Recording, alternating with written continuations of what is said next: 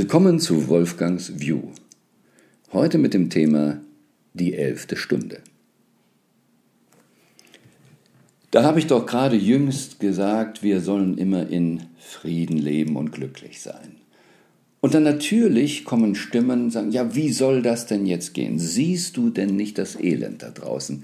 Siehst du nicht, was Schlimmes passiert, wie wir manipuliert werden? Ja, aber hallo, ich bin ja gerne dabei, zu zeigen, was da draußen los ist und wie viel Sklaventum es gibt, dass die klassischen Bürosklaven nur Mittagspause haben, dass äh, illegale Kriege geführt werden, dass wir von der Presse oder vielen Medien, ähm, na, ich sag mal nur vorsichtig, nicht ehrlich und objektiv informiert werden. Naja, ich sehe das alles. Und deshalb gerade heute auch das Thema elfte Stunde. Was bedeutet elfte Stunde, dieser, diese Bezeichnung elfte Stunde? Wann ist es am dunkelsten in der Nacht? Vor der Dämmerung, bevor der Tag beginnt. Wenn wir in einer privaten Beziehung Streit haben und dann übergehen wieder in Frieden und es so schön ist, wenn der Schmerz nachlässt, Wann war der Höhepunkt des Schmerzes, des Stresses? Immer kurz bevor es besser wird. Und so nennt man eben die elfte Stunde der Nacht, so klassisch. Ah, die elfte Stunde ist das, danach wird es besser. Und es wird für uns immer offensichtlicher, auch durch die Medien und das, was so passiert in der Welt, auch durch YouTubes und andere Internetmöglichkeiten, dass wir Dinge sehen können, die vorher vielleicht verheimlicht werden konnten. Es ist wirklich schlimm. Es gibt so viel Schlimmes. Aber ist das an sich schlimm? Das Schlimme ist nicht, dass wir irgendwo mal schlimme Entwicklungen haben. Das Schlimme ist nicht, dass es ein Gewitter gibt, und danach doch die Luft wieder so klar ist. Wir brauchen auch Bereinigungsprozesse in dieser Hinsicht. Das eigentlich Bedauerliche im Moment ist, dass wir die Sachen nicht richtig handeln können und vielleicht nicht auf das schauen, worum es geht, dass es gleich hell wird und wir schon die Energie aufs Hellwerden geben, sondern dass wir noch mehr Energie auf das geben, was wir nicht wollen. Und deshalb ist es wichtig, uns immer wieder zu fragen, welches Grundaktion baut eigentlich unser Weltbild auf. Wir sind so dressiert, dass in meinem Fall zum Beispiel Gott sieht alles, vom bösen Gott zum lieben Gott, aber egal wie, er sieht alles, er gestaltet alles, er hat alle Macht und wir sind ohnmächtig.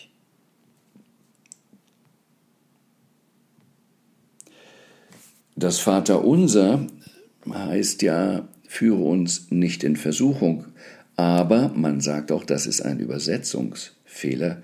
Nicht, dass der Gott uns so testet. Das mag doch der Teufel vielleicht tun, aber nicht der Gott, sondern die richtige Übersetzung ist eigentlich, führe uns in der Versuchung. Also halte uns auf Kurs.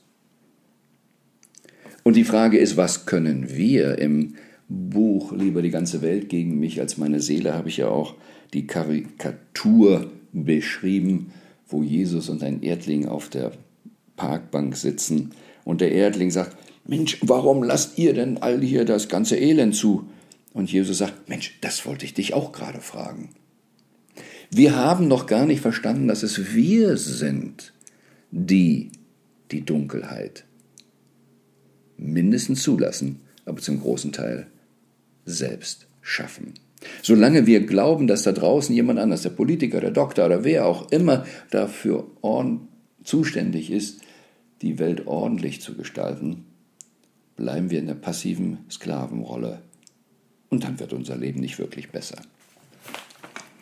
Wallace D. Wattles hat mehrere Bücher geschrieben und eins heißt es Science, der Weg zur Genialität. The Science war das Science of Secret Science of äh, das Film des Tickets aufbauen und ein bisschen nachgemacht.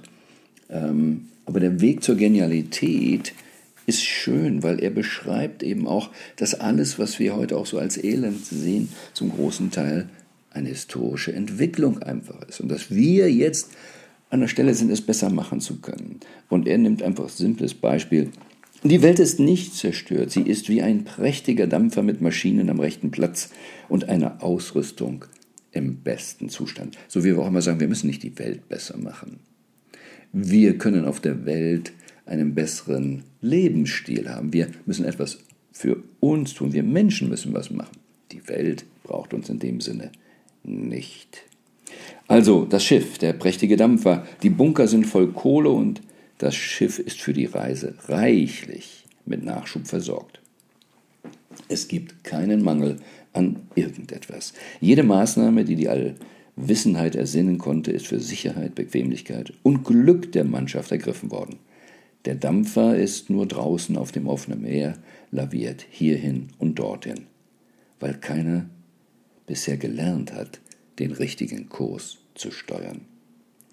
Wir lernen nun zu steuern und werden zur rechten Zeit voller Würde im Hafen vollkommener Harmonie einlaufen.